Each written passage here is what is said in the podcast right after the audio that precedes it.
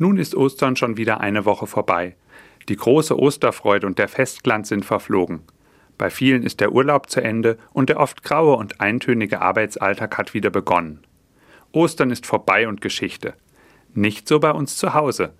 Dafür sorgt mein vierjähriger Sohn Linus. Er geht auch in der zweiten Woche nach Ostern ganz zielgerichtet jeden Tag in den Garten. Was er da will? Ist doch klar. Er sucht so wie auch schon am Ostersonntag nach Ostereiern. Auch meine Erklärung, dass Ostern längst vorbei sei, hält ihn nicht ab.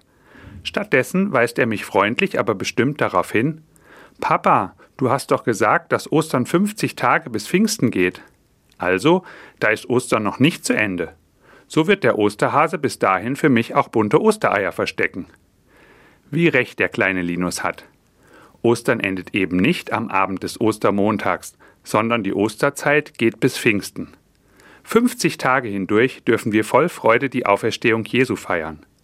Natürlich ist in dieser Zeit nicht jeder Tag ein Feiertag. Aber das zeigt trotzdem, der auferstandene Jesus ist nicht nur am Sonn- und Feiertag bei uns.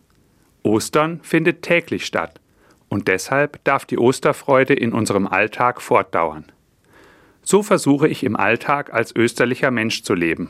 Nicht nur in den 50 Tagen der Osterzeit, aber da ganz besonders. Österlicher Mensch zu sein heißt für mich, dem Leben in jeder Form dienen und zum Durchbruch verhelfen. Konkret bedeutet das, hoffnungslosen Mut machen, Einsame aufmuntern und ihnen Gesellschaft leisten. Mit Lob nicht sparen, denn Lob lässt meine Mitmenschen stark werden und wachsen.